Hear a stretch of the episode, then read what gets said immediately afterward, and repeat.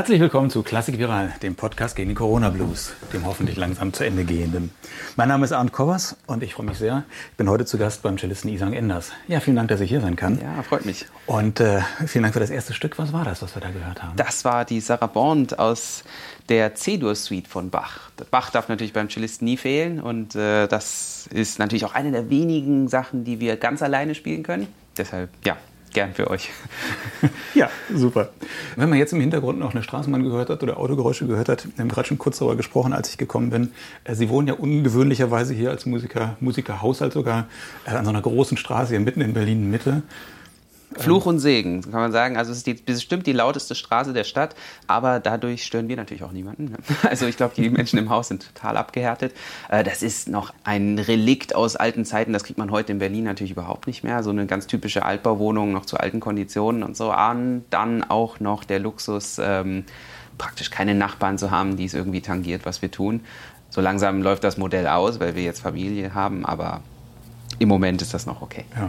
Wie ist das überhaupt, äh, als Musiker eine Wohnung zu finden? Ist das schwierig? Man muss ja mal angeben. Unmöglich, unmöglich. Also es ist noch schwieriger geworden. Wir haben natürlich einen immanenten Nachteil dadurch, dass meine Frau und ich äh, asiatisch stämmig sind und dann das auch spüren, dass das auf dem Wohnungsmarkt schwieriger ist. Ähm, dazu kommt dann auch noch, dass wir Familie sind und auch noch Musiker. Dann, also es gibt so viele Ausschlusskriterien. Also den Samariter, der uns eine Wohnung gibt, den muss man erstmal finden. Ja. Oh ja, vielleicht hört ja einer zu. ja, vielleicht hört einer zu. Ja, und mit kleinem Kind dann zusätzlich, da muss man ja auch noch, ne? Das man muss sich ja dann irgendwie das Üben schon aufteilen, wenn man oh, ja. zu zweit ist und dann auch noch den Kleinen nicht genau. nachmachen. Genau. Also Leben und Arbeiten trennen ist für uns natürlich sehr, sehr schwierig, weil ähm, man spricht, oder Barnbäum hat ja schon davon gesprochen, also Leben in der Musik oder ähm, Musik im Leben und die ganzen verschiedenen Formen, das zu trennen. Es ist natürlich eine Mammutaufgabe als Familie mit zwei Musikern, die beide vollberuflich beschäftigt sind, das in Einklang zu bringen. Gerade jetzt auch während der ganzen Corona-Zeit war das natürlich noch mal krasser, weil ein extremer Lebenswandel stattgefunden hat, in dem Sinne, dass wir immer zu Hause waren. Das hat es einfach in unserem ganzen Leben nicht gegeben. Von Kindheit an hat das das nicht gegeben, äh, so viele Nächte im gleichen Bett zu schlafen. und ähm, das war eine Herausforderung, ja. Ja, ich habe mal auf Ihre Homepage natürlich geguckt und Sie wären ja jetzt normalerweise auf Tournee gewesen mit dem Sitkowetzki-Trio oder zumindest jetzt in diesen Wochen und Monaten. Genau. Und jetzt, ich habe da gesehen in Basel, Schottland, Irland, Frankfurt am Main, Schloss Elmau. Anfang Juli stand eine Tournee oder steht immer noch, die stand an, ne? Wahrscheinlich nicht. Äh, die steht Chile. tatsächlich noch, also steht noch. Äh, achso, die Nee, die ist, Chile, die Finnland, ist raus, Dänemark, ja, Wales, England und so weiter. Ja, so ja, weiter. ja, ja, Wahnsinn. Wie fühlt sich das an, wenn, man, wenn das plötzlich sich alles so in Luft auflöst? Äh, ehrlich gesagt ähm, bin ich da weiterhin relativ emotionslos. Vielleicht hat das den großen Unterschied zu früher, dass man immer dachte, okay, ein Konzert, das ich nicht spiele, spielt jemand anders. Das ist natürlich heute gar nicht so. Aber gut, ich bin heute auch Erwachsener, das ähm, äh, muss ich heute nicht mehr denken. Aber es ist trotzdem natürlich zwar schade um die Möglichkeiten zu spielen, trotzdem hat auch ein Umdenken stattgefunden, dass dieser ganze Prozess, diese Konzerte und Tourneen überhaupt möglich zu machen, einen so hohen Vor Aufwand oder so einen hohen Aufwand in der Vorleistung hat, dass man sich das heute in der modernen Form von Work-Life-Balance dann doch nochmal gut überlegen sollte. Und natürlich dann auch nochmal kommen andere Fragen hinzu wie die Ökologie, ob das alles überhaupt noch sinnvoll ist. Also für ein Konzert drei Menschen über, über den ganzen Globus zu fliegen äh, nach Südamerika, also das lohnt sich auf irgendeine Art und Weise, vielleicht wirtschaftlich, aber darüber hinaus kann man das mal bedenken. Ja, ja. das äh, wäre genau meine nächste Frage gewesen. Wenn man dann weiter schaut Richtung Herbst und Jahresende, dann sind sie noch in Portugal, dann in Norddeutschland, dann in Japan, dann in Sachsen, dann in Korea, Großbritannien, Italien, Großbritannien, Italien, Großbritannien. Mhm. Das heißt, sie haben nicht nur viele Konzerte auf dem im Kalender, sondern sie reisen auch wirklich, wirklich ja. viel durch die Welt. Ne? Äh, erstaunlicherweise ging das jetzt ganz schnell wieder los. Der Aufwand ist größer geworden durch die ganzen Tests, durch die ganzen ähm, ja, Papiere, die man jetzt dazu noch braucht. Erschwerend hinzu kommt, dass die Kollegen aus meinem Klaviertrio aus London kommen, was jetzt natürlich absolute No-Go-Area ist und die dürfen auch nirgendwo hin. Ist zwar schwieriger geworden, aber ich habe das auch, das darf ich auch zugeben und das geben bestimmt fast alle zu, extrem genossen. Also dieses Reisen ist auch einfach toll. Also der Jetset, der damit verbunden ist, man fühlt sich da auch natürlich auf eine bestimmte Art und Weise irgendwie witzig. Ne? Also fürs Ego ist das natürlich auch irgendwo besonders äh, das Lounge-Hopping und äh, ständig auf den Flughäfen sitzen und von einem Hotel zum nächsten. Und diese Rastlosigkeit lenkt natürlich auch ab. Also ich muss mich dann auch nicht konzentrieren auf äh, die wirklich wichtigen Fragen, sondern kann dann einfach nur machen, was halt gerade auf dem Plan steht. Ähm, ja, hat sein Für und Wider. Es ist zwar jetzt sehr schön, dass das in Teilen wiederkommt, weil ich auch merke, dass ich das vermisst habe. Grundsätzlich merke ich aber trotzdem, dass da wirklich ein Umdenken stattgefunden hat, dass viele, die gemerkt haben, naja, unsere Arbeit besteht hauptsächlich darin, sehr viel zu arbeiten, um noch mehr Arbeit zu generieren. Das ist an sich ein absolut absurder Kreislauf. Also wir können ab einem bestimmten Punkt nicht mehr erreichen, als da ist. Und klar, jeder träumt davon, so weit aufzusteigen, dass er die Wahl hat, dass er immer wählen kann, was und mit wem er es tut. Das ist nur ganz, ganz wenigen vorbehalten. Die Frage ist, kann man irgendwann mal zur Ruhe kommen und sagen, ich bin zufrieden damit, was ich habe und was ich mache und das möchte ich möglichst gut machen. Und ist der Aufwand dem dann noch gerechtfertigt? Äh, passt das alles zusammen? Ist natürlich in dieser ganzen Performance-Generation und diesem Druck von ähm, immer höher, schneller, weiter und äh, oder ja, nicht Wachstum oder Stillstand ist Abbau. Ja, wir können uns überlegen, ob wir da Vorreiter sind und sagen, okay, wir, wir bringen das jetzt Ganze mal ein bisschen zur Ruhe und konzentrieren uns mehr auf die Leute, die tatsächlich vor Ort sind auch. Also das war ja die große Stunde der Local Heroes eigentlich, die Corona-Zeit, weil die dann eben vor Ort waren, nicht eingeflogen werden mussten. Ich habe auch gar nichts gegen die ganzen Leute, die äh, rumfliegen, weil ich bin ja selber einer davon und mache das auch gerne und bin auch jedes Mal glücklich und vor allem geehrt, dass ich wo sein darf, dass mich jemand haben will. Und mhm. aber ist das im Moment wirklich eine Diskussion, also mit den Kollegen oder mit Veranstaltern und mit, mit Agenturen? ja, sagt, äh, ist, sie, machen, sie machen lieber eine Tournee hier durch Europa als durch Südamerika oder Nordamerika ähm, oder sie bleiben nee, es lieber geht, glaube ich, eher um das konservativere Konstrukt, das alles stärker zu bündeln. Ne? Mhm. Also das ist halt immer schneller geworden. Die Flüge mhm. wurden immer billiger. Es gab immer mehr Verbindungen. Jetzt zum Beispiel war ich im März in Korea, einschließlich zwei Wochen Quarantäne. Früher, also früher in Anführungszeichen, ne, da bin ich von Frankfurt oder von Berlin aus geflogen und hatte täglich circa 20 Flugverbindungen nach Seoul. Mhm. Täglich. Also ob ich jetzt über Paris fliege oder sonst irgendwo äh, oder Helsinki oder Frankfurt, mhm. München, selbst also von, von Frankfurt aus flogen jeden Tag, ich weiß nicht, wie, fünf Direktmaschinen. Also das ist irre. irre mhm. ja. Wie viele Menschen da hin und her transportiert werden. Das hat sich natürlich komplett verändert. Jetzt konnte man froh sein, wenn die Lufthansa drei Flüge pro Woche angeboten hat. Also das ähm, war schon eine extreme Reduktion, hat auch in der Planung viel verändert, weil man muss natürlich dann wissen, wann man abfliegen muss und so. Also es hat sich einfach grundsätzlich verändert. Fakt ist, Fliegen wird teurer werden, Reisen grundsätzlich wird teurer werden und äh, es werden sich eben diese Fragen stellen, wohin gehen diese ganzen öffentlichen Gelder? Irgendwann wird der Rotstift kommen, das ist unabdingbar. Mhm. Ähm, jetzt schwimmen wir da noch auf dieser Supportwelle, aber irgendwann mhm. kommt der Hammer. Und das mhm. ähm, wird uns als ersten. Ja, denn im Moment gibt es ja schon wieder diese Billigangebote ne? für, für 49 ja, ja, Euro also, nach, nach Tallinn oder nach Riga, ja, was ich lese. Ja, worum geht es da? Es geht darum, jetzt erstmal Zahlen zu schönen, mhm. ne? also Hauptsache Wachstum um jeden Preis. Also wir sind jetzt auf jeden Fall, weiß ich, 60 Prozent mehr ausgelastet als letztes Jahr. Wenn man fast bei Null ist, ist das mhm. natürlich ja, keine Kunst. Ähm, aber Hauptsache, die Leute steigen in die Maschine. Mhm. Okay, für uns wird sich das trotzdem verändern. Das ist einfach so. Ja, das wäre natürlich die, die Hoffnung und die Lösung, nicht? Dass, man, dass man Touren dann die konzentrierter macht, was ja wohl früher auch so war. Und dann genau. irgendwann ist das weggefallen, dass man da ein Konzert hat, dann da ein Konzert, dann da ein Konzert, dann überall dann hinfliegen ja. muss und reisen Also äh, ein Beispiel von, von vor zwei Jahren. Äh, wir sind in einer Woche nach Chile geflogen. Das war genau in der Woche, als die Proteste dort losgingen. Wir sind gelandet. Äh, die Proteste haben dazu geführt, dass es eine Ausgangssperre gab. Konzert konnte nicht stattfinden. 24 Stunden später sind wir wieder zurückgeflogen. Also wir saßen ungefähr 50 Stunden in der Maschine, haben dort nur unser Gepäck eingesammelt und sind wieder zurück.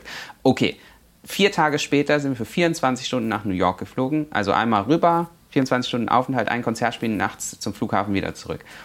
Kann man machen. Sieht auf der Website super aus. Mhm. ist aber weder künstlerisch noch gesundheitlich auch äh, und familiär und, ähm, und ökologisch in irgendeiner Weise sinnvoll. Mhm. Ja, weil es natürlich auch so war, dass früher die Musiker, auch die klassischen Musiker, viel mehr von Aufnahmen gelebt haben. Und mhm. heute muss man ja Konzerte geben, von den CDs verdient man ja nichts mehr. Streaming, Allerdings. weiß ich nicht, ist wahrscheinlich auch immer noch kein Modell, um Geld zu verdienen. Das heißt, man muss Konzerte spielen. Ne? Ja, also so viele Milliarden Klicks kann ich gar nicht generieren. Ja. Ja, das ist schon verrückt. Ja, Sie haben ja besonders enge äh, Beziehungen zu Korea, mhm. sind ja da auch sehr oft. Ja, das ja. heißt, da kommt man ja auch nicht anders hin. Ne? Ich habe auch schon so von Musikern gehört, die sich dann überlegen, nur mit der Bahn zu fahren mhm. und eben nicht mehr zu fliegen. Aber also ist, theoretisch ist das möglich, aber äh, nee, das stimmt gar nicht. Nach, nach Südkorea äh, geht das gar nicht. Also man müsste dann irgendwann aufs Schiff. Von ähm, Vladivostok irgendwo nach. Genau, von Vladivostok oder über Japan, dann mit der Fähre oder so, also äh, zweimal rüber. Das geht. Ja, gut. Dann lieber nicht. Ja. ja, da sind wir schon bei Ihrer Biografie. Sie sind ja in Frankfurt am Main geboren, aber mhm. Sie haben einen koreanischen Vornamen, Isang. Ja. Also ich habe gehört, das ist vom Komponisten Isang Yoon. Ja, es, sagen wir mal so, meine Mutter ist ähm, zum Kompositionsstudium nach Frankfurt gekommen. Da lag das irgendwie nahe. Allerdings äh, hat mein Vater den Namen gewählt, weil er fand, dass diese Verbindung zwischen der Heimat meiner Mutter und, ähm, und ihrer neuen Heimat durch die Persona Lee Sang-yoon irgendwie sehr gut dargestellt wurde, der ja also die Hälfte seines Lebens in Deutschland verbracht hat, auch als Deutscher und äh, auch hier in Berlin begraben ist. Das lag mir interessanterweise, also er war selbst Cellist und das hat sich alles natürlich erst viel später so ergeben, aber in Korea selber war mir das überhaupt kein Nutzen, also in irgendeiner Art und Weise, weil der Name so vorbelastet ist dort. Also die Biografie von Lee Sang-yoon ist auch ja sehr wellig, nenne ich das jetzt. Äh, und durch die Assoziation mit Nordkorea ist er auch eher eine geächtete Person in Südkorea und ähm, also mir wurde da eher mit Vorbehalten entgegengekommen als, äh, als mit offenen Armen. Aber ist Isang ein, ein gewöhnlicher Vor, also ein nee, gar nicht, Vorname? Gar nicht, überhaupt ah. nicht. Äh, ungewöhnlicherweise eben nicht, äh, mhm. obwohl er so einfach und simpel ist. Äh, man könnte es auch sagen, also ich, ich sang auf Bayerisch. Ja genau. Ja, Sie waren in Ihrer Karriere ja viele Male so sehr, sehr früh dran, aber ich habe gelesen, äh, am Anfang waren Sie doch ziemlich spät. Sie haben mit neun Jahren erst angefangen, das Cello zu lernen. Ja, also das mit der Musik spät, selber ne? war ich natürlich sehr früh in Kontakt. Mhm. Ähm, Cello selbst, klar, ähm, mit neun ist spät, wenn man es jetzt, also ich wäre jetzt kein Olympionik geworden damit, ne, aber danach ging das dann relativ schnell. Ich hatte dann viel Glück, konnte eben schon dann mit zwölf so ein Jungstudium beginnen an der Hochschule und und mit 20 kam da halt dieser, dieser krasse Wechsel, ähm, dass ich diese Solostelle in Dresden bekommen mhm. hatte, in der Staatskapelle. Das war natürlich ein Riesensprung. Dass das mitten in meiner Wachstumsphase lag, ähm, habe ich natürlich damals überhaupt nicht bedacht. Also ich bin dann einfach rein und äh, dachte, toll, das ist, ich bin jetzt total angekommen und das mhm. ist es jetzt. Aber ich war natürlich noch total grün hinter den Ohren und das mhm. ähm, musste ich dann auch erstmal erfahren. Also es gab so ein paar Schritte, die bin ich vorausgegangen mhm. und dann noch mal ein paar Schritte zurück. Mhm. Ja. Aber das heißt, es ist nicht zu spät, selbst mit neun Jahren noch ein Instrument zu erlernen. Gar nicht. Ein Cello, Überhaupt nicht. Also, also in erster Linie ist das ein Handwerk. Also. ja, das heißt ja nur immer, dass man wirklich, um Profi zu werden, sehr gut zu werden, dass man, ich weiß nicht, wie viele Stunden, 100.000 Stunden. Ich kenne Leute, die noch viel später angefangen. Also das, mhm. das ist nicht unmöglich. Also mhm. nichts ist unmöglich. Aber Sie haben auch schon als Kind als Statist auf der Opernbühne gestanden in mhm, Frankfurt, habe ja, ich gehört. Ja, Sie stammen aus dem Musikerhaushalt? Genau, meine Eltern sind äh, in der Oper beheimatet und ähm, Oper ist für mich immer noch das Größte heute und ich äh, habe das immer geliebt und war als ganz, ganz kleines Kind schon dann immer als Statist und dann später Knabensänger mhm. mit auf der Bühne. Nicht, äh, weil ich einen Selbstdarstellungsdrang gehabt hätte, sondern es hat mir einfach irgendwie Spaß gemacht, diese ganze dieses ja, Theater, was hinter der Bühne stattfindet, also die ganzen Kostüme und das Make-up und mhm. das ganze Trala, das hat mir schon gefallen. Die Proben auch, eine irre Arbeit, die die da machen. Mhm. Also es ist eine ganz andere, eine archaische Form der Theaterarbeit, wie wir sie, also es wird heute oft kritisiert oder so, aber es ist eben, manchmal denken wir, ja, anders geht es dann irgendwie dann mhm. vielleicht gar nicht. Also, mhm. äh, ja. Aber spielen Sie noch andere Instrumente? Also wir sitzen ja hier in dem Musikraum, ich sehe hier noch einen also Ich spiele nicht so viele Instrumente wie mein Sohn. ich sehe hier einen Flügel, ich sehe ein Spinett, ich sehe eine ja, klassische akustische Gitarre. Ja, ähm, und die Geige Ihrer Frau vermutlich? Oder genau, hier liegen noch Bratschen rum und so. Also, also hier liegt alles mögliche rum, aber tatsächlich, ähm, ich selber, ja, ich spiele hauptsächlich Cello und ja, ein bisschen Klavier kann ich spielen und so. Und ähm, ich habe jetzt mich damit beschäftigt, in der Pandemie eine Geige zu bauen. Tatsächlich, also ich war bei einem befreundeten Geigenbauer, dem Felix Scheid äh, im Prenzlauer Berg und er hat mich da angeleitet und habe da jetzt acht Monate lang eine Geige gebaut. Oh ja. So viel Kontakt habe ich dann noch zur Geige, aber das, ähm, äh, selber spielen würde ich es jetzt nicht. Ne. Können Sie sich denn vorstellen, wäre das eine schöne, schöne Vorstellung für Sie, wenn Ihr Sohn auch Musiker wird? Denn ich sehe, Sie haben ja so ein, so ein Mini-Cello auf dem Flügel stehen. Wahrscheinlich ist er noch zu jung, um das in die Hand zu nehmen. Ja, das ist so eine Mini-Bratsche. Ich habe die umgebaut. Ja, das ist eigentlich mit, eine Bratsche. Ich mit dem großen umgebaut. Stachel da unten? Genau, ja. Also das, ähm, ja, der ah, macht ihn, er will das unbedingt. Aha. Wir sind da gar nicht so dran. Also das, ähm, wir haben nicht aus leidiger Erfahrung, sondern einfach aus Realitätsbewusstsein gelernt, dass es gesund ist, viele Optionen zu haben. Und wir hatten sehr unterschiedlich, also meine Frau und ich hatten unterschiedliche Biografien, aber äh, letztlich hat sich das alles irgendwie sehr smooth ergeben, zumindest bei mir. Und ich bin dafür auch sehr dankbar. Trotzdem habe ich mir sehr viele Interessen aufrechterhalten und ähm, pflege die auch bis heute. Mein Sohn soll oder meine, unsere Kinder irgendwann mal sollen sich ganz frei dazu entscheiden können. Wenn sich jetzt herausstellt, das ist das absolute Jahrhunderttalent, ist jetzt gerade nicht ersichtlich, aber äh, wenn das so wäre, dann würden wir das natürlich fördern, wir würden dem nicht im Weg stehen. Aber also was, was völlig ausgeschlossen ist, ist, ähm, ihn zu etwas zu machen, was er nicht ist. Hm. Aber Sie würden jetzt nicht sagen, das ist so ein tolles Leben, es gibt eigentlich nichts Schöneres oder auf der anderen Seite, das ist so ein Nein. hartes Leben, aber auch so viel Glück und so, man muss auf so vieles verzichten, bloß nicht. Beides ähm, nicht so in der Form. Also wir sind, oder ich zumindest bin der Überzeugung, man kann sehr glücklich in allen Bereichen werden. Vor allem, und das habe ich gelernt, als ich selber dann unterrichten konnte an der Hochschule, Musik geht einem nie verloren. Also auch auf Musik ist wertvoll auf jedem Level oder auf jedem Niveau. Das heißt, ähm, ob jemand sich erfreut daran, Amateurmusik zu machen oder professionell das als Beruf zu machen, hat alles seine Berechtigung und ist alles auch wertvoll, künstlerisch wertvoll vor allem. Und es gibt eben keinen Beruf oder keine, keine Passion außer der Musik, die ich so intensiv betreiben kann, obwohl ich woanders mein Geld verdiene. Mhm. Also ähm, ich kann an der Musik weiterhin meine Freude haben und sie auch ausüben und viel ausüben und das sieht man jetzt gerade vielleicht bei Ärzteorchestern oder solchen, das ist ein gutes Beispiel eigentlich. Und trotzdem einen guten, interessanten anderen Beruf ausführen. Problem ist, wenn man Musiker ist, ist es sehr, sehr schwer. Also ich kann jetzt nicht Juristerei zum Hobby machen, ne? das geht halt nicht. Mhm. Oder ich kann nicht mal mich in OP stellen ab und zu. Das äh, wird einfach nicht funktionieren. Und das ist ja an sich die Magie oder das, das, das große Geschenk, was wir mit der Musik haben, dass sie eben immer für irgendeinen Anlass und für jeden auf jedem Level und zu jedem Zeitpunkt äh, verfügbar ist. Ja, das stimmt. Ja, Sie sind dann mit zwölf Jahren Jungstudent geworden in Frankfurt bei äh, Michael Sanderling, haben dann noch studiert bei Gustav Revinius in Saarbrücken, stellen aber auf Ihrer Homepage doch heraus die Mentorschaft von Lynn Harrell, dem genau. also letztes Jahr verstorbenen amerikanischen ja, ja. Cellisten. Äh, was bedeutet das denn? Warum fand der so wichtig für Sie? Er war so wichtig, weil er in einer bestimmten Zeit meines Lebens, also da war ich gerade äh, postpubertär, kam ich da raus und habe ihn völlig vergöttert, ähm, also alle seine Aufnahmen gehört und dann kam irgendwann diese eine Gelegenheit, äh, mir sch schwirrte entgegen, er sei angeblich in Deutschland irgendwo und ähm, unterrichtet. Und das war in Lübeck damals und ich bin dann da sofort hingefahren, konnte kaum Englisch damals und äh, habe mich da reingesetzt und wochenlang nur von morgens bis abends im Raum gesessen und zugehört beim Unterrichten. Und eines Tages sagte er dann so, ja, was machst du eigentlich hier?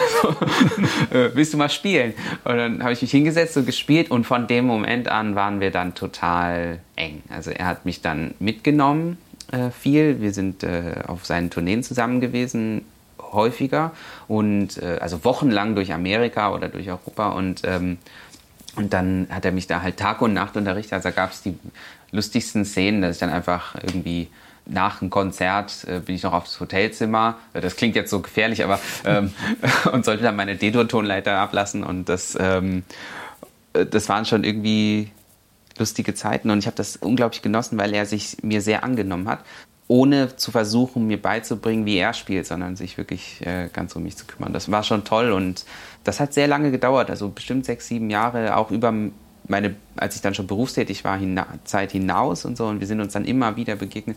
Äh, es war natürlich unglaublich traurig, dass er letztes Jahr gestorben ist. Mhm. Es war so plötzlich und dann ausgerechnet noch in dieser Zeit, also wo irgendwie alles so turbulent war. Und ich habe ihm auch wie allen anderen Lehrern unglaublich viel zu verdanken. Mhm. Das heißt, eben die Schulferien dann tatsächlich auch so benutzt, um ja, auf Musik ja, ja. Musikreise zu gehen. Ja, ja, ja. ja, Weiterbildung. Genau, genau. Mhm.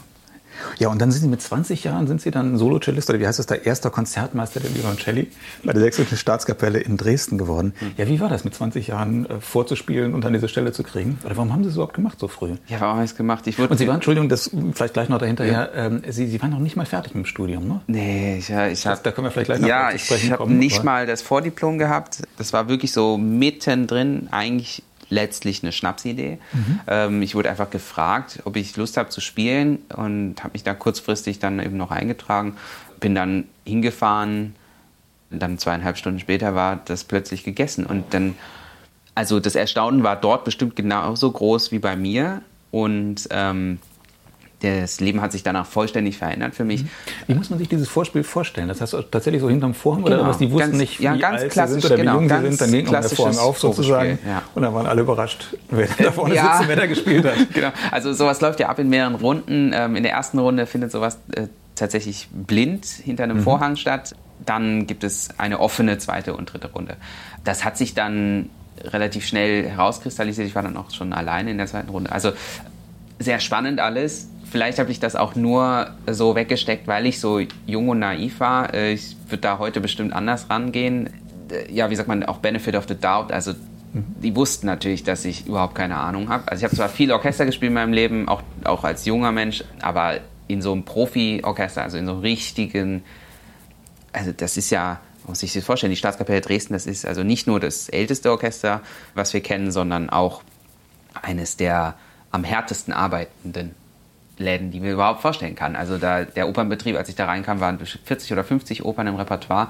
Ähm, das lief einfach wie so ein Uhrwerk vor sich hin. Die meisten ohne Probe einfach rein spielen. Und dann noch der ganze Konzertbetrieb und so. Das kann man, das kann man alles üben. Das kann man alles lernen. Aber äh, das braucht Zeit und vor allem, was mir am schwersten fiel, waren dann natürlich ja, interner, ähm, wie stelle ich mich jetzt an als, als Chef in an, ja, also ich, ich nenne das jetzt einfach mal Chef, also Vorsitzender einer, einer Cello-Gruppe, in denen die meisten länger Orchester spielen, als ich auf der Welt bin. Das war eine absolut absurde Situation. Trotzdem bin ich daran gewachsen und mhm. auch Aber Sie wussten ja auch, dass die für Sie gestimmt hatten. Ne? Genau, also das die, wollten, ja schon, die ne? wollten das ja, also selber schuld. Aber ähm, äh, trotzdem, also ohne deren Wohlwollen wäre das nicht gegangen. Und da kann ich also einerseits nicht genug danken. Ich bin ja dann auch nach vier Jahren, knapp fünf Jahren, bin ich dann zwar wieder gegangen, aus anderen Gründen, weil ich äh, dachte, ich möchte noch mal was anderes sehen oder ich, ich bin auch jetzt so jung, ich habe meine, also meine Kernstudienjahre dann bei voller Beschäftigung verbracht, ähm, viel gesehen, viel gelernt, aber dann wollte ich doch noch mal sehen, was es noch so gibt und habe das auch nie bereut war natürlich sehr schade für dort. Also mhm. auch dieses Leben dann aufzugeben von 100 mhm. auf 0. Aber Sie hatten dann auch ein Probejahr oder zwei Jahre? Ja, ja, das, das lief alles ganz, also mhm. ähm, relativ regelkonform mhm. und das, das, heißt, die hätten ja dann auch irgendwann sagen können, äh, Sie hätten auch sagen das doch nicht, das war ein nee, Experiment, danke, ja. das irgendwie ist vielleicht doch zu jung oder wie auch immer. Ja, aber die haben lange Erfahrung. Also ne? Jan Vogler zum Beispiel oder Peter Bruns haben auch ne? damals mit mhm. 20 angefangen. Auch mein Lehrer Michael Sanderling hat damals im Gewandhaus äh, Leipzig auch mit knapp 20 Jahren angefangen. Das ist jetzt nicht, also ich würde mal sagen, ist vielleicht eine Osttradition. Mhm das, der Ostfaktor kommt noch da mhm. hinzu. Ich bin natürlich, ich komme aus Frankfurt ursprünglich, komme dann nach Dresden und habe überhaupt keine Ahnung. Also ich bin natürlich auch ein, ein Postmauerkind. Das ist für die auch mhm. irgendwie ungewöhnlich. Ich habe überhaupt keine Berührungspunkte mit einem getrennten Deutschland, sondern ich kenne nur das vereinte Deutschland. Und trotzdem sind natürlich äh, die Mentalitäten und Dresden hat auch ein spezielles Stigma und vielleicht auch Image. Dem begegnet man dort natürlich auch. Für mich dann nochmal besonders, weil ich asiatisches Aussehen habe, lebt es sich dort auch anders. Anders, nicht schlechter, aber anders. Und damit umzugehen, das war natürlich in, der, den, in dem Alter auch, ja, da war so viel im Wandel, ne? mit 20, mhm. hallo. Also wenn ich, wenn ich mal, äh, als ich dann unterrichtet habe, hatte ich Studierende, die waren auch 20, 21 und dachte, oh, oh herrje, also wenn ich die jetzt, also, die jetzt ja. loslassen würde auf so ein auch so, eine, so ein großes Orchester, ich weiß ja. nicht. Ja. ja. ich weiß hier bei den Berliner Philharmonikern, das war ja damals Westen, äh, der Andreas Blau, der Soloflötist, mhm. der ist auch mit 20 Jahren ins Orchester gekommen auf diese Stelle mhm. und war dann 45 Jahre da. Das ist schon eine komische Vorstellung für die meisten Leute, die studieren zumindest. Mhm. Ich meine, viele, die eine Lehre machen, die fangen mit 17 an und äh, werden dann mit 19 übernommen und also haben dann auch eine Lebensstellung. Interessant ist, Sie haben mich jetzt gefragt nach, ähm, ich habe alles so früh begonnen oder es gab also Dinge, die ich sehr früh gemacht habe. Ähm, tatsächlich, ich bin jetzt, wie alt bin ich jetzt? 33 und möchte da nicht auf die Tränendrüse drücken, aber irgendwie habe ich schon ein bisschen das Gefühl, also ich bin jetzt so in der Mitte des Lebens gefühlt und muss mir jetzt mal überlegen, wie ich die nächsten 40 Jahre verbringe, weil äh, es gibt fast nichts, was ich in meinem künstlerischen Weg noch nicht gemacht habe. Mhm. Es ist halt so, dass das zwar irgendwie Ruhm und Ehre bedeutet, wenn man immer der Schnellste ist oder immer ganz vorne weg, aber das bedeutet natürlich auch, dass man ja, die Kerze von zwei Seiten abbrennt. Also es geht jetzt einfach so, ich habe jeden Kontinent mal bereist. Ja. Ich habe also, ob es jetzt Kammermusik ist oder äh, mein Dvorak-Konzert oder Schumann-Konzert, ist auf den größten Bühnen überall gespielt mit tollen Orchestern von also äh, jeder Liga auch und äh, ich durfte unterrichten, durfte in einem äh, Weltklasse-Orchester Solo-Cellist sein, in der Oper spielen und hatte jedes Angebot, habe CDs aufgenommen und so weiter und so fort. Also ist irgendwie jetzt alles mal so gemacht. Natürlich das künstlerische, also das, das musikalische Repertoire und das Repertoire, was das Cello hergibt, da ist noch, da ist natürlich noch viel drin. Ja. Trotzdem stellen sich dann diese Grundsatzfragen, ja, kann, muss ich das, will ich das, braucht das überhaupt jetzt noch irgendjemand, dass ich das jetzt 40 Jahre noch mache? Und das hat sich natürlich durch Corona total verstärkt, weil das einen, einen extremen Lebenswandel bedeutet hat. Mhm. Haben Sie denn schon eine Antwort gefunden für sich? Ja, das braucht die Welt? Oder sind Sie noch meine, äh, dabei zu überlegen? Mich braucht die Welt, ja. ich, ähm, äh, nee, ja, so ein bisschen Selbstbewusstsein muss man als Musiker schon haben, oder? Ja, das, das auf jeden Fall. Also, ähm, also was ich, was ich auf jeden Fall glaube, ist, ähm, das ist, dass ich mich nach bestem Gewissen und Wissen bemühe, es gut zu machen. Also das habe ich früher vielleicht nicht immer getan, ähm, weil es zu schnell gehen musste, aber heute steckt da mehr Demut dahinter. Und ähm, das kann sehr lange halten. Sowas kann einen auch lange tragen. Und äh, sicher ist auch meine Grundeinstellung zu Musik und zu, zu anderen Musikern auch, also nicht devot, aber äh, anerkennend. Und auch meine Selbsteinschätzung äh, ist viel relativierter als früher. Und das ähm, hat natürlich auch mit dem Alter zu tun irgendwann. Und äh, ich ähm, muss mal sehen, wohin, wohin mich der Weg jetzt führt sicher gibt es, also ich könnte mit allem, was ich getan habe und tun kann, auch lange überleben. Aber in dieser, in, vielleicht passt das gar nicht so zu meinem Gemüt, immer was Neues machen zu wollen oder viel sich auszuprobieren oder wenn ich etwas nicht kann, dann kann ich das auch nicht akzeptieren. Also äh, nicht können heißt nicht wollen so und äh, ich ähm, möchte, also so wie ich jetzt eben diese Geige gebaut habe, das wollte ich einfach immer schon mal machen und ich konnte mir nicht eingestehen, dass ich sowas nicht kann, also mache ich das jetzt. Und ähm, es werden sich Wege finden, ja. Und mhm. mit Familie ist sowieso alles, ist jeden Tag irgendwie, äh, jeder Tag ist anders. Mhm. Kommen wir noch mal kurz auf einen weiteren Punkt in Ihrer Biografie. Denn als Sie dann aus dem Orchester rausgegangen sind mit 24, haben Sie für zwei Jahre eine Vertretungsprofessur übernommen. Mhm. Das heißt, Sie hatten Sie immer noch kein Vordiplom sozusagen ja. und äh, haben dann schon zwei Jahre äh, als Professor unterrichtet. Ich weiß gar nicht, ob man das so laut sagen darf. Also genau, ich war... Wobei, ja, eigentlich geht es ja darum, ob man spielen kann und was vermitteln kann und nicht unbedingt, ob man ein Papier in der Tasche hat. Aber es ist trotzdem wieder ja, früh, erzählen ne? Sie da, Jahren. Ja, erzählen Sie das mal dem Ministerium. Also es war da auch wieder so eine erstaunliche Situation, weil ja, ich bin dann irgendwie, glaube ich, mit 24 da reingerutscht, habe das zwei Jahre gemacht und eine Klasse übernommen, die auch dort Studierende oder Cellisten beinhaltete, die älter waren als ich. Und ich muss denen dann großen Respekt zollen, dass die das angenommen haben. Also das ist auch jetzt nicht selbstverständlich, muss ja auch eine gewisse ja, Abstraktionsfähigkeit haben, damit man sich von der Person so ein bisschen trennt oder von der Biografie als Schüler. Und äh, das habe ich sehr genossen und auch gerne gemacht, aber auch gemerkt, dass ähm, eine natürliche Autorität auch etwas ist, das man erst erlangen muss. Also das, das kann man sich zwar auf eine gewisse Form erarbeiten, aber nur weil es auf dem Papier steht, heißt das noch lange nicht, dass man, dass man das ist. Also ähm, deshalb habe ich mir da auch jetzt relativ äh, lang Zeit gelassen. Ich wüsste nicht, ob ich, also ja, ich würde, ähm, wenn, wenn mir eine Stelle angeboten werden würde zum Unterrichten, dann würde ich das auch machen. trotzdem habe ich immer noch diese leichten Selbstzweifel, ja, ob das jetzt schon der Zeitpunkt ist, dass, dass, ich, dass jemand von mir das wirklich. Oder es ist ja auch wahnsinnig viel Verantwortung. Also ich mhm. meine, die Menschen legen letztlich ihre künstlerische Existenz irgendwie ein bisschen in die Hände des oder in das Vertrauen zum Lehrer. Da muss man natürlich auch liefern. Mhm. Ja. Und dann haben Sie doch nochmal das Studium aufgenommen und mhm. das Studium auch beendet hier in Berlin, ne? genau. der Hochschule als Eisler. Genau. Warum denn dann überhaupt? Warum? Naja, also. Wir haben alles schon gemacht, alles erlebt. Ähm, das ist natürlich, ähm, also es hat mehrere Gründe. Einerseits, ich mag das nicht, dass ich Dinge angefangen habe und nicht beendet habe. Also mhm. das, ich musste das irgendwann mal zu Ende bringen.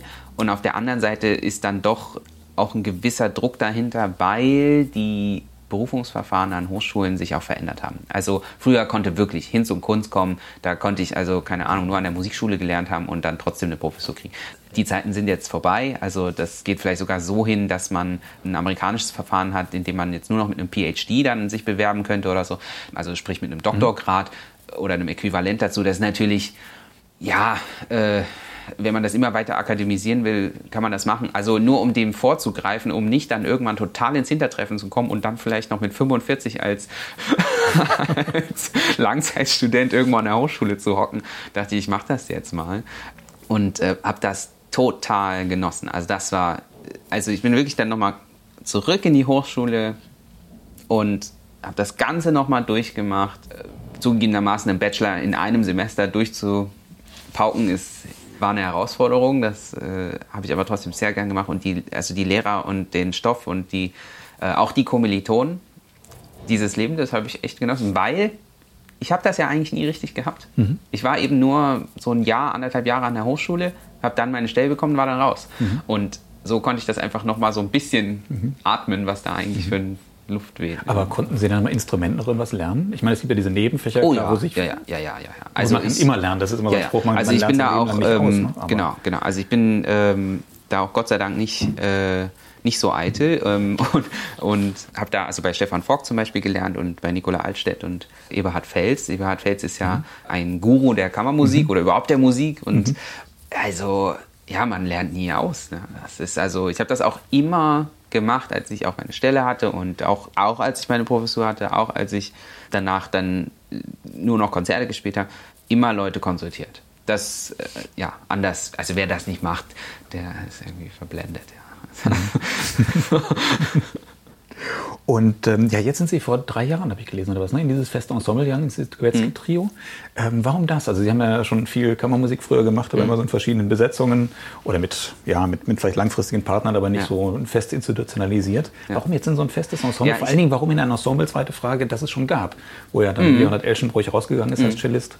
Und Sie gehen da zu zwei eingespielten Partnern. Ja, eingespielt vor allem daher, dass es ein Ehepaar ist. Ne? Das, Ach, das wusste ich gar nicht. Hat eine ganz eigene Dynamik. Ähm, ja, das hat sich letztlich so ergeben. Ich war auf einem Festival in Holland, da war der Sascha auch als Geiger engagiert, da haben wir dann erstmal zusammen gespielt. Da kam dann so ein bisschen das Gespräch dazu auf, da waren sie gerade am Suchen und dann haben wir darüber gesprochen, ob wir das mal ausprobieren und ich hatte schon das Bedürfnis, einmal in einem Ensemble zu sein, um auf längere Sicht mal richtig gute Kammermusik zu machen. Also auf diesen Festivals kann man gut Kammermusik erleben. Also das ist aber wirklich so auf Messers Schneide. Man sitzt dann da und hat das total unterprobt und dann ist so viel Strom auf der Bühne, dass es dadurch natürlich besonders erlebnisreich ist. Aber da ist natürlich noch weit entfernt von, einem, von einer richtig substanziellen Arbeit, die sich über Jahre entwickelt. Da ich aber irgendwie mir nicht, vorstellen konnte, in ein Streichquartett einzusteigen, oder nur sehr schwer, äh, weil ich war ja schon verheiratet. Ähm, also in einem Quartett heiratet man ja dann gleich drei andere Leute. Und mit der, in der Vereinbarung mit allem, was ich sonst noch so mache, dachte ich, ja, Klaviertrio ist eigentlich ideal, weil mhm. da ist man dann doch irgendwie in seiner Individualität extrem gefordert und es ist trotzdem eine Ensemblearbeit. Dann mit den beiden, die sind natürlich also äh, absolute Weltklasse Spieler, das ist eine extrem seltene Kombi. Ne? Das ist also so Leute finden, die dann so stark selbst auch sind. Und, und es war toll für mich, sich in so ein gemachtes Nest zu setzen. Also diese ganze Vorarbeit, ne? sprich Agenturen, Label, ganzen Veranstalternetzwerke und so, dass, also sich da nicht so, also von null da rein zu knien, das war schon toll. Also ich konnte mir einfach mal bisschen ausprobieren. Und dann haben wir gleich da mehrere Tourneen gemacht und so. Das ist schon schön. Also es macht letztlich so ungefähr ein Drittel aus von, von dem, was mhm. ich jetzt so mache. Und genießt das total, weil man immer wieder die gleichen Leute, man kann so sehr familiär, die haben auch Kinder. Das äh, irgendwie weiß man dann, mit was für Problemen so einer zu tun hat und irgendwie schön. Und habe auch genossen, dass es in England ist und ich da immer dann ein bisschen Abstand habe, auch von zu Hause. Einfach mal weg und mhm. tut gut. Ja, und dann haben Sie mit 24 schon Ihre Debüt-CD aufgenommen. Das heißt, das machen natürlich auch schon einige, ja. einige andere Musiker in dem Alter, aber dann direkt Schumann, mhm. äh, Kammermusik und mit 26 dann die Bach-Suiten. Da lassen sich ja viele Musiker dann doch mehr Zeit. Mehr Zeit Musste ja. das auch so früh raus? ja, meine, also apropos, das, was soll noch kommen? Meine, ja, genau, apropos, genau, ja, jetzt bin ich irgendwie selber schuld. Ja, ja irgendwie schon, oder?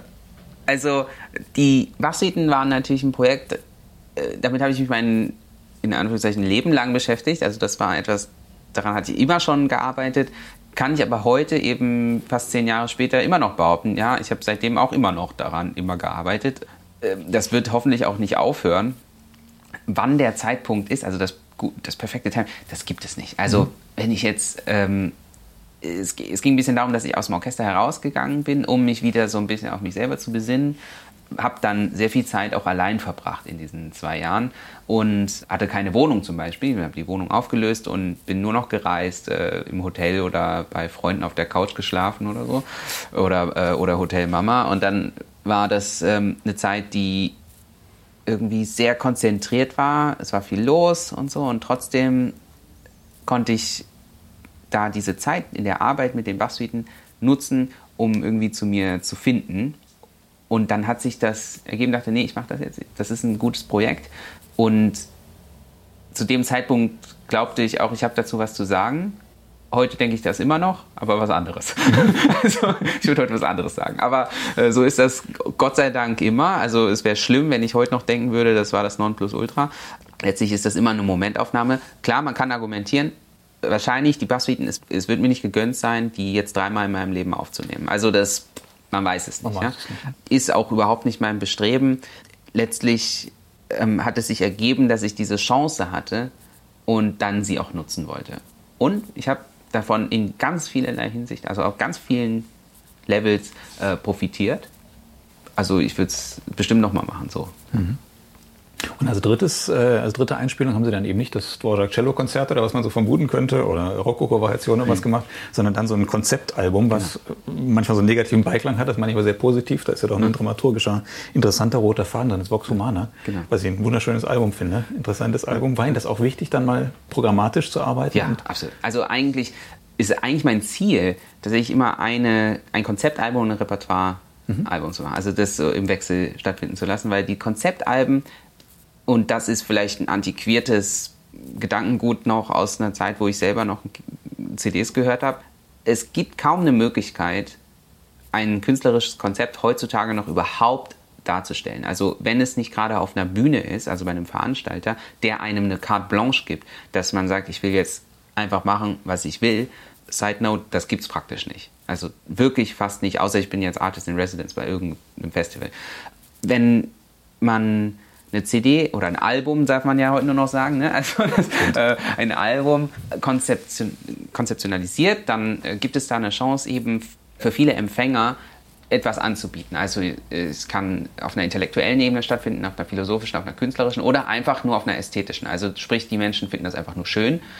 Kann ich verstehen, also möchte ich auch bedienen, also es soll jetzt nicht schlimm klingen, aber ähm, trotzdem möchte ich da nochmal einen Schritt weitergehen und da so auch den Nerd mit reinbringen. Und weil das auch ein Teil von mir ist, ist auch dann ehrlich. Es gibt eben keine Möglichkeit für mich, zum Beispiel ein Projekt, das ich mal eine Idee hatte, war Telemann. Ne? Also Telemann, ja, abgelullt irgendwie auf eine Art und auch äh, hat ein, hat ein schlechtes Image, aber es gibt eben kaum eine Möglichkeit für mich als Cellisten, ihn überhaupt darzustellen. Es gibt kaum Repertoire und trotzdem ist es Musiker, den ich sehr schätze.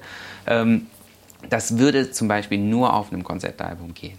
Ne? Anders weiß mhm. gar nicht, äh, in einem Repertoirealbum geht das zum Beispiel nicht. Mhm. Ähm, und natürlich kann man eine völlige Bach und Telemann und Vivaldi auf und so. Ja, das also ich meine, klar, 0815 Kombi, ähm, schön, mhm. aber ist jetzt, das wäre nicht, was mich interessiert. Und letztlich geht es ja darum, dass ich was auf dem, überhaupt, wenn ich was rausbringe, dann möchte ich mich ja damit mitteilen. Mhm. Das ist, was mich interessiert. Friss oder stirb. Aber habe ich Sie da vorhin richtig verstanden, wenn Sie jetzt mit solchen Programmen kommen und das vorschlagen, wie dieses Vox Humana, jetzt ja. mit Debussy steht ja so im Mittelpunkt dann von Marandré ja. bis ähm, Nadia Boulanger und, und Stravinsky und ähm, was jetzt noch auf dem Album ist. Äh, aber diese ganze Bandbreite, ja. wie gesagt, von, von äh, Frühbarock bis, bis heute. Ähm, wenn Sie solche Programme anbieten in Veranstaltungen, ist es ganz schwer, das unterzubringen, weil Unmöglich. die bestimmte Vorstellungen haben oder sagen, wir wollen aber das haben oder das, das wichtige Werk, damit wir wissen, Publikum kommt. Oder woran liegt das? Warum, warum geht das nicht? Ja, also erstmal ein logistischer Aufwand. Also mhm. es sind ja jetzt da vier, fünf verschiedene Musiker noch äh, mit dabei. Mhm. Also es ist. Ähm, Na gut, ja. man könnte es ja vielleicht so auch zusammenstellen, dass Sie nur einen Pianisten brauchen. Und trotzdem ein, oder? wäre das schon. Ja, da, da wird es schon schwierig. Ne? Ja. Also wenn man die Musik von, von der Renaissance bis zur Moderne dann also ja, kann man machen, aber dann ist es eben auch schon, also müsste ich das Konzept wieder komplett, mhm. also nochmal umschreiben oder so. Man muss, also ja, man darf die Veranstalter jetzt auch nicht verteufeln. Ne? Die müssen ja auch so sehen, wo sie bleiben. Ne? Sie müssen ja auch überleben und äh, das ist ja auch ihr gutes Recht und äh, jeder hat seinen Wunsch und jeder hat sein Publikum. Die kennen ihr Publikum auch viel, viel besser als ich. Äh, das ähm, ist auch richtig. Vielleicht kann man sagen, jetzt nicht jeder Veranstalter ist der mutigste, aber äh, was ich zumindest aus der Erfahrung jetzt mit den vielen, vielen hundert Konzerten, die ich spielen durfte, sagen kann, Mut zahlt sich dann doch aus. Also, dass äh, eben gerade diese Konzepte erstaunlich gut aufgenommen werden, selbst wenn dem so ein bisschen Vorsicht walten lassen möchte. Klar, um die Frage kurz zu beantworten, es ist extrem schwer. Ja, es mhm. ist aus verschiedenen Gründen sehr schwer, ähm, weil es bestimmte Wünsche gibt. Es muss eine bestimmte Länge haben. Heutzutage sowieso darf das jetzt nur eine Stunde sein oder sollen das jetzt zwei Konzerte sein oder ein Konzert ohne Pause und so weiter und so fort. Dann, wie viele Leute dürfen überhaupt auf die Bühne mit Abstand, ohne Abstand und, und so weiter und so fort. Also da wird das dann sehr schwierig und klar, wir hätten eigentlich, ähm, wir hätten Momente gehabt, in denen wir das zumindest einen großen Teil davon hätten aufführen können. Dann kam die Pandemie, jetzt ist das gegessen, ja, das ist klar. Aber es geht ja weiter. Irgendwas mhm. kommt wieder. Ja. Mhm. Wie läuft das denn überhaupt? Wie Sie das über Ihre Agentur mitbekommen? Werden Sie in der Regel angefragt? Und das heißt jetzt, den Isang Enders wollen wir haben und dann mhm. wird mit Ihnen irgendwie so quasi abgesprochen oder was kann man so machen? Was passt in das Programm rein des Veranstalters? Welches Repertoire? Oder sagen die, jetzt brauchen wir wieder ein Cellokonzert und dafür brauchen wir einen tollen Cellisten und übersuchen wir mal. Dann kommt man auf Sie. Ja. Dann heißt es entweder Cellokonzert, entweder den Dvorak oder mhm. wir suchen einen anderen Cellisten. Also nach meiner Erfahrung kommt es darauf an, wie hoch man in der Tonleiter ist wenn ich jetzt, keine Ahnung, Lisa Batjaschwili bin, dann brauche ich mir darüber überhaupt keine Gedanken machen. Da habe ich mehr Anfrage als, als Angebot. Also das ist klar. Äh, in meinem Fall ist es so, dass es so eine Mischform ist aus äh, Marktschreier und Vitamin B. Also man fokussiert sich letztlich eigentlich auf die Menschen, die man kennt. Und ähm, ich habe da Gott sei Dank ein relativ verlässliches Netzwerk von Menschen, die sich immer wieder auf mich berufen ob das jetzt Dirigenten sind oder Festivals oder sonst irgendwas, die irgendwie das schätzen gelernt haben. Und dann kristallisiert sich ja über so eine, über so eine Karriere, in Anführungszeichen, hinaus ein, kristallisiert sich etwas heraus, ein, ein, ein Pool an Menschen, die eigentlich genauso ticken wie einer selbst. Und das ähm, ist ja letztlich wahrscheinlich für das Profil am besten. Also, dass man dort eben nicht an einem Ort versucht, äh, mit dem Holzhammer da irgendwie sich reinzupressen und auf der anderen Seite auch nicht zwangsläufig versuchen muss, überall genehm zu sein. Das ist ja auch eine Kunst. Also geht es jetzt darum, keinen Wiedererkennungswert zu haben, sondern immer jedem das anzubieten, was er will? Oder gehe ich da jetzt hin und sage, ich mache jetzt mein Ding und wenn du es haben willst, dann nimm es und wenn nicht, dann nicht. Mhm. Und ähm, aber gerade mit dem Trio merke ich, dass also dieses Programmgescharrer ist Wahnsinn. Also da äh, jetzt gerade, wenn wir eine Tour haben mit sieben Konzerten, dann kann es also sein, wir spielen wirklich sieben verschiedene Programme, weil jeder Veranstalter eine eigene Vorstellung hat. Ich hatte jetzt das Glück, mal eine, auf der anderen Seite vom Tisch zu sitzen und für ein Kammermusikfestival auf Rügen ein Programm zu erstellen. Äh, das wird jetzt im Oktober stattfinden. Also alleine erstmal die Musiker zusammenzufinden, ist, ist extrem schwer, aber dann, wenn man sich dann mal wirklich Gedanken macht über das Repertoire und dann in diese Situation kommt, zu sagen, du hör zu, ich will, dass du das spielst, weil so und so. Mhm. Also das Programm macht sonst keinen Sinn. Da merke ich natürlich auch, ja, wir auf der Musikerseite sitzen natürlich auch immer nur, wir sehen nur das halbe Bild. Also wir können jetzt auch nicht wissen, äh, was sich der eine Dramaturg dabei noch gedacht hat ähm, oder wie das in der Gesamtkonzeption für einen Festivalgast erlebbar sein soll, dass er morgens das hört und abends das ja, letztlich sind wir auf eine bestimmte Art auch Dienstleister. Ne? Mhm. Haben Sie denn ein bestimmtes ähm, Saisonrepertoire, das Sie so anbieten, wo Sie sagen, diese Saison konzentriere ich mich auf das, nächste Saison dann auf diese Werke? Oder sagen Sie, Sie haben dieses Repertoire, das haben Sie quasi drauf, können sich ganz schnell auch für den, für den Abendkonzert ja. drauf schaffen? Ja. also ich habe mir das äh, irgendwie einerseits immer auf die Fahnen geschrieben und auch immer beibehalten, dass ich eigentlich immer alles spiele, was kommt. Also es gibt kaum Sachen, die ich ausschließe eigentlich keine. Also ob das jetzt Kammermusik ist oder eben äh, Solo oder ähm, auch vom Repertoirewahl, also von, äh, vom Barock bis in die modernste Moderne oder also in die Avantgarde heute.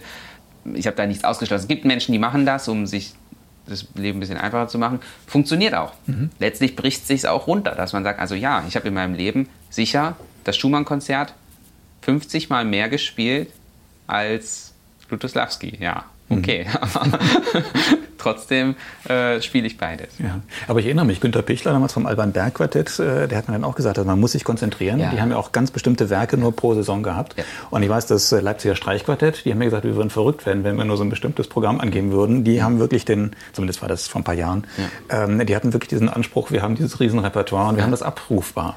Wo dann Günter Pichler wieder sagt, die sind bekloppt, das geht nicht. Man mhm. muss sich wirklich konzentrieren mhm. auf irgendwas, sonst kann man das nicht in Spitzenleistung bringen. Aber gut, äh, wir sprechen da, also ich meine, Ansatz, ne? wir sprechen da natürlich von zwei verschiedenen Dingen Ding, weil äh, das Cello-Repertoire ist im Vergleich zum Streichquartett-Repertoire klein.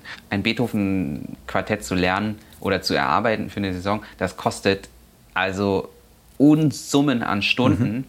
und Streit und Konflikte, die da und auch während der Proben stattfinden.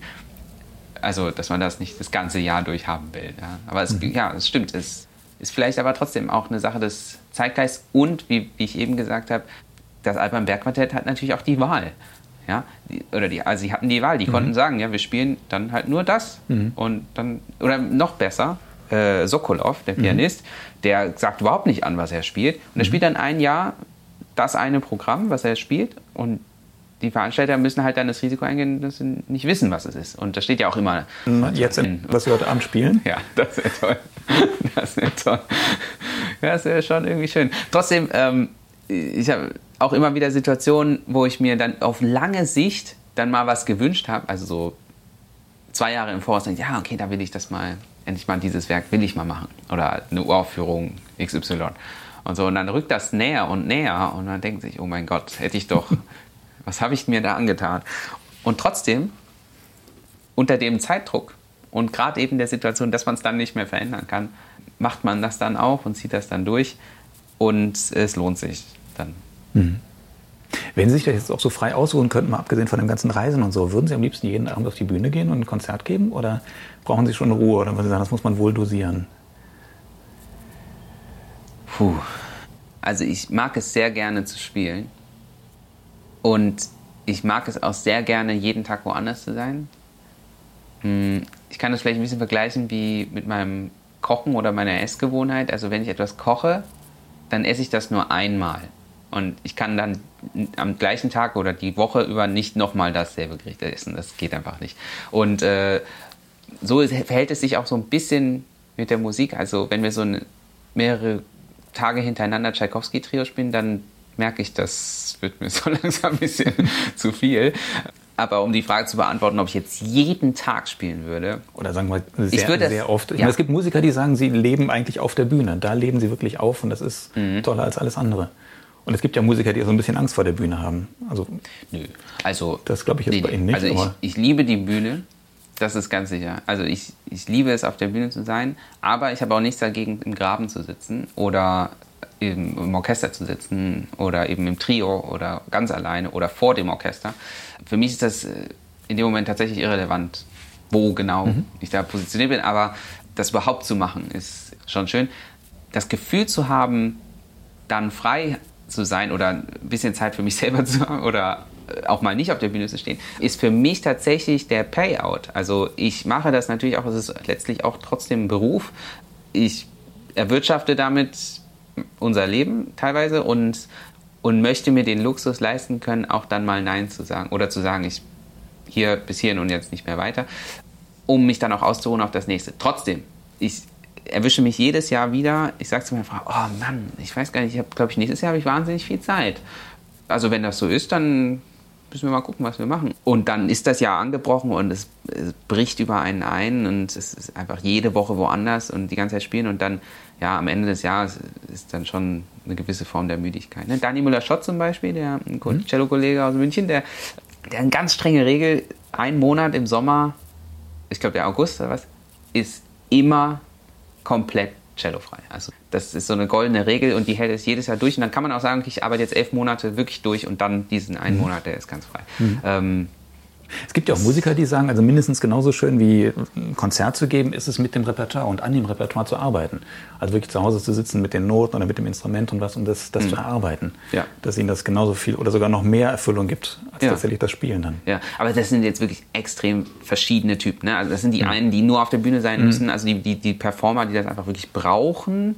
Dann gibt es so Typen wie mich, die äh, das einfach gerne machen und, äh, und nicht Nein sagen können. Und dann gibt es natürlich die, die tatsächlich aus, aus einer richtigen, also soll ich das Leidenschaft nennen oder so, eine, so, ein, so, ein, so ein Wissensdurst, ne?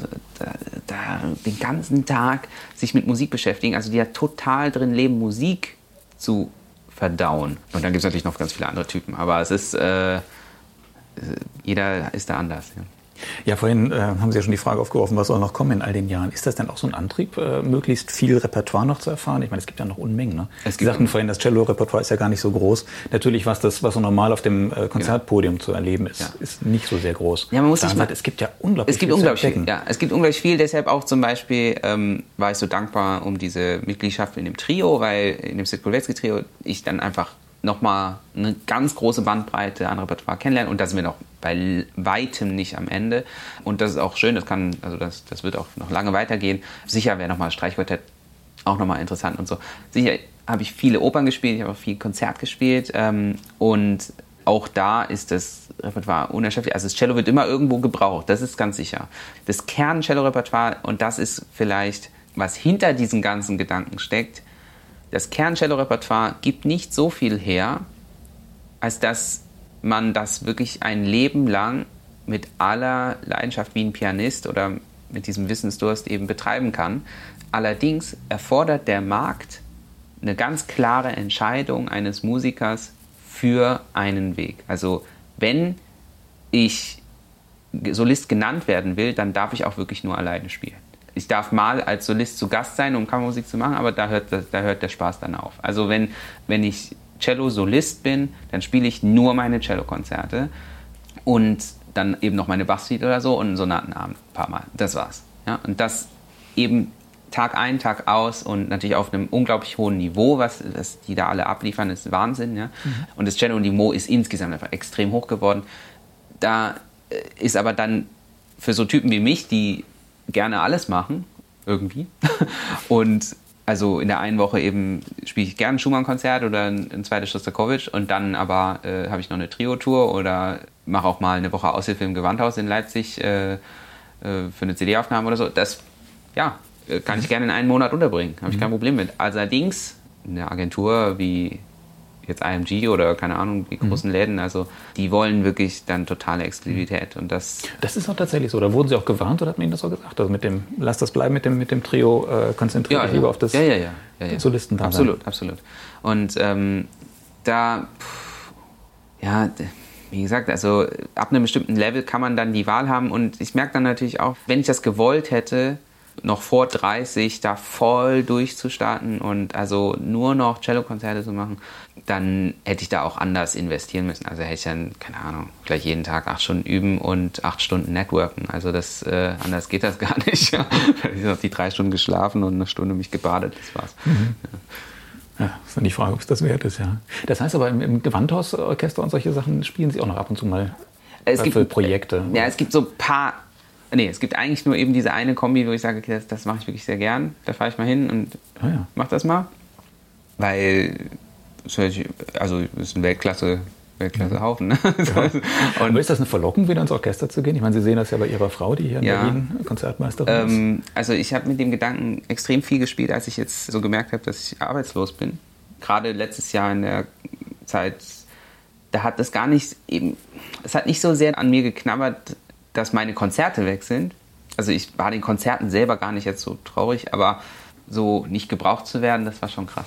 Also mhm. so, so, keine Aufgabe zu haben mhm. oder keine Verantwortung und und wir haben ja hier zu Hause vor allem diese krasse Diskrepanz. Also ich bin weiterhin total freischaffend. Meine Frau ist Konzertmeisterin im, im Rundfunk die hat von der Krise überhaupt nichts gemerkt. Mhm. Die saß hier und hat sich einen schönen Tag gemacht und da kam jeden Monat das Gehalt. Und ich saß da und mir brach einfach jeden Tag, kriegt eine Mail nach der anderen, das abgesagt, das verschoben, das abgesagt.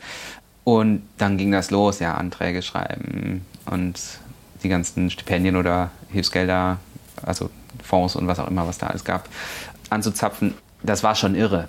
Und da musste ich auch erstmal meine Rolle drin finden. Ne? Auch dann von immer weg, teilweise drei Wochen im Monat war ich unterwegs, nach Hause kommen und dann, dann habe ich natürlich einen wunderbaren Sohn hier zu Hause, der, der auch sich freut, dass ich da mhm. bin. Wenn man den mal drei Wochen nicht sieht, ist ja schon blöd. Ne? Ja, das ist schrecklich. Das ist, also das ist, das ist wirklich schrecklich. Also das, ähm, das war nie schön und ist auch heute nicht schön und das... Ähm, aber dann in dieser Zeit, wo ich jetzt die ganzen, jeden Tag zu Hause war, also, da dachte ich auch manchmal, oh, wann kann ich jetzt eigentlich mal wieder weg? ja, leider lebt man so oft in Extremen. Ja, das ist wirklich krass. Ja, das stimmt. Ja, hoffen wir einfach, dass die Corona-Krise jetzt endlich irgendwie überstanden ist und dass die Konzerte wieder kommen und dass das, ja. dass das jedenfalls einen nicht limitiert. Und ansonsten bin ich neugierig, wie es bei Ihnen weitergeht und was so das Leben noch für Sie äh, zu bieten hat. Ähm, sind ja doch viele Wege, in die es gehen kann und vielleicht lassen sich ja alle gleichzeitig irgendwie befahren oder mal da, mal da, mal da. Hm. Letzte Frage vielleicht noch, wenn Sie mal so irgendwie in schlechter Stimmung sind oder der Corona-Blues oder sonst ein Blues überkommt, gibt es auch eine Musik, die Ihnen hilft, wo Sie wissen, da geht es Ihnen wieder gut zu spielen oder zu hören? Also, was ich jetzt in der Zeit mir viele anhören musste, sind Lieder von Rolf Zukowski. so. Das ist natürlich jetzt so eine, also das war ja schon zu meiner Kindheit ganz groß. Und ich habe mir das dann mal so angeschaut, mal wieder, und mir da auch ein paar Sachen zu Gemüte geführt. Und das ist ein richtig guter Typ. Also das muss man dem einfach lassen. Also mhm. der, der hat das total verstanden. Und ich kaufe ihm auch ab, dass es ihm wirklich total um die Sache geht und um die Kinder geht. Und merke auch, wie das auf meinen Sohn dann abstrahlt und auch auf mich letztlich. Und das ist tatsächlich irgendwie kann man sich dem nicht verwehren. so. Auch in der Weihnachtsbäckerei, das kann man das ganze Jahr über hören. Ne? Genau, oder die, die, wie heißt die, die, die, die Jahresuhr oder äh, die Vogelhochzeit und so. Genau, also die absoluten Renner. Ähm, ein un unschätzbarer Pool an Ideen. Und das ist auch sehr inspirierend. Das ist halt jemand, der hat das wirklich sein ganzes Leben lang durchgezogen und hat in sicher auch Höhen und Tiefen gehabt, aber irgendwie hat er das geschafft, sich das immer aufrechtzuerhalten, produktiv zu bleiben, weil das das ist, was er machen will. Mhm. Und vielleicht erwischt man mich jetzt gerade in der Phase, wo ich nicht so genau weiß, was ich machen will oder denke, ja, wie soll es jetzt weitergehen? Wir wissen es alle nicht so genau. Ne? Wir wissen es mhm. einfach alle mhm. nicht genau. Das ist so total, es kann sein, dass einfach das jetzt alles wieder wird wie früher. Wir jetten alle wieder rum und es finden einfach überall Konzerte statt. Im Moment ist es so, dass bei allen die Kalender voll sind, weil alles nachgeholt werden mhm. soll von letzten Jahr, aber was übernächstes Jahr ist, keine Ahnung. Und dann kann es sein, dass eben der große Hammer kommt und plötzlich alle merken, das hat gar keine Zukunft. Deshalb, wenn man auch über eine Hochschule redet, soll man jetzt noch Leute, also kann man denn überhaupt guten Gewissens Leute ausbilden jetzt mhm. für einen Beruf, wo man gar nicht weiß, ob das mhm. jetzt mal was, also, aber jemand, oder bei Rostukowski jetzt ist es so, das ist ein Typ, der hat einfach sich unabhängig davon immer schöpferisch gezeigt. Das, dieses Schöpf Schöpferische, das ist schon, das ist eine Leistung. Also das, ähm, das ist auch unsere Aufgabe, mhm. äh, nicht nur zu interpretieren, sondern zu schöpfen. Deshalb mhm. auch, wir haben über die Konzeptalben gesprochen, wir haben über Ideen bei Veranstaltern und was da alles kommt. Wir sind schöpferisch tätig und das ist auch, wofür wir eigentlich da sein sollen. Also Noten lesen kann irgendwie jeder, interpretieren, okay, aber äh, tatsächlich etwas Neues daraus zu schöpfen für andere, das hört sich ja nie auf, ja, das ist ganz sicher. Ja, das war. Ja, dann sage ich vielen Dank fürs Gespräch. Danke. Herr Enders. Und vielen Dank fürs Zuhören.